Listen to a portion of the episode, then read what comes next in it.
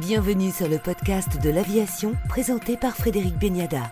Avec nous pour le podcast de l'aviation, Didier Brechemier, partenaire associé au sein du cabinet Roland Berger. Bonjour Didier.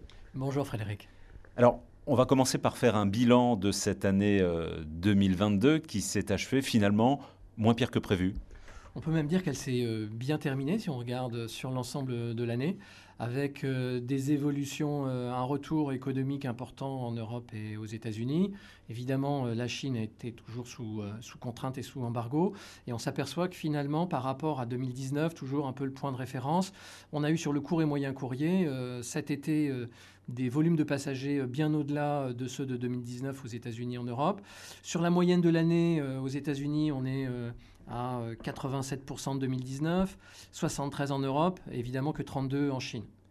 Si on regarde du côté des sièges, donc de la capacité et de la manière dont les compagnies aériennes voient le marché, ben on s'aperçoit qu'à la fin de l'année, euh, capacité comparée entre 2019 et euh, décembre 2022, aux États-Unis, ils ont remis 111% euh, des capacités de 2019, plus 11 points par rapport à 2019, plus 4 points en Europe à 104 et moins 2 en Chine, même en Chine, avec un taux de passagers équivalent à 32% de 2019, ils ont décidé de remettre des capacités à quasi 100% euh, de ceux de 2019. Perspective pour 2023 Perspective, alors évidemment très incertain. Si on regarde toujours la perception des compagnies aériennes sur le premier semestre 2023, dans les capacités qu'elles ont mis en machine pour, être, pour vendre leurs sièges, aux États-Unis on est à 104, en Chine on est à 109 et en Europe, on est à 90. Donc on peut s'imaginer que finalement, euh, il va y avoir de la place pour les passagers et que les compagnies aériennes sont euh, plutôt dans, un, dans une vision assez positive des choses. Cependant, ça euh, révèle, je pense, deux, deux, points particuliers. Un, d'un point de vue économique, tous les économistes nous disent qu'on va être zéro plus ou zéro moins en Europe et aux États-Unis et le transport aérien est poussé par le dynamisme économique, par le PIB. La Chine, on est à 3-4% comparé aux 6-7 que l'on avait avant. Donc globalement, si on compare l'année 23 d'un point de vue de la demande à ce qu'il y avait euh, avant 2019, on devrait avoir euh, une année plus difficile euh, qu'avant qu'avant 2019. Alors, il y a plus de monde sur Terre, il y a plus de gens qui voyagent. Certes, c'est vrai. L'autre sujet un peu de, de différence, ça va être entre le très long courrier VFR qui est plus touché, le long courrier business qui est plus touché que le court et moyen courrier loisir. Et c'est D'ailleurs, les, chiffres que les compagnies aériennes remontent aujourd'hui, elles n'ont pas retrouvé le volume de passagers euh, business. Il est remplacé aujourd'hui, en tout cas business affaires. Il a été remplacé euh, plutôt par des passagers VFR qui ont les moyens et qui veulent voyager dans des conditions euh, supérieures lorsqu'ils voyagent, lorsqu'ils voyagent en classe affaires.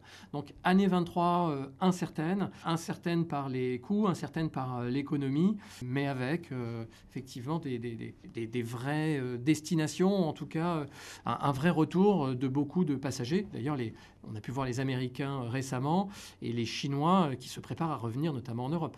Et sur ce point, justement, vous venez de réaliser une étude sur les changements comportementaux euh, des passagers avec de fortes disparités euh, d'un continent, d'un pays à l'autre. Ah, effectivement, Roland Berger a fait une étude en juillet 2021 pour comprendre et demander à un certain nombre de citoyens, de voyageurs d'un certain nombre de pays dans le monde comment voyaient-ils leur euh, retour au transport, et en longue distance, et en particulier au transport aérien?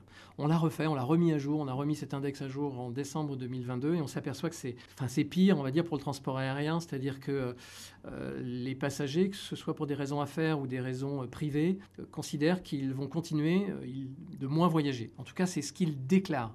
Après, euh, il faudra effectivement voir ce qu'ils euh, font réellement, mais en tout cas, c'est quand même un sentiment euh, profond dans leur déclaration qu'on voit aujourd'hui dans les passagers à faire. Pour plein de raisons, que ce soit des sujets de plus de digitalisation, de contraintes de budget ou de politique des entreprises, qu'elles soient liées à des raisons financières ou à des raisons environnementales. et donc on s'aperçoit par exemple en Europe, sur un index 100 à 2019, on avait 75 en 21 et on est à 69 pour les passagers à faire, moins 6 points. Euh, ce qui est beaucoup. Euh, pour les voyageurs euh, privés, pour le coup, on avait 100, puis 80, et là 82. Donc ils sont un peu plus positifs au fait, au fait de revoyager.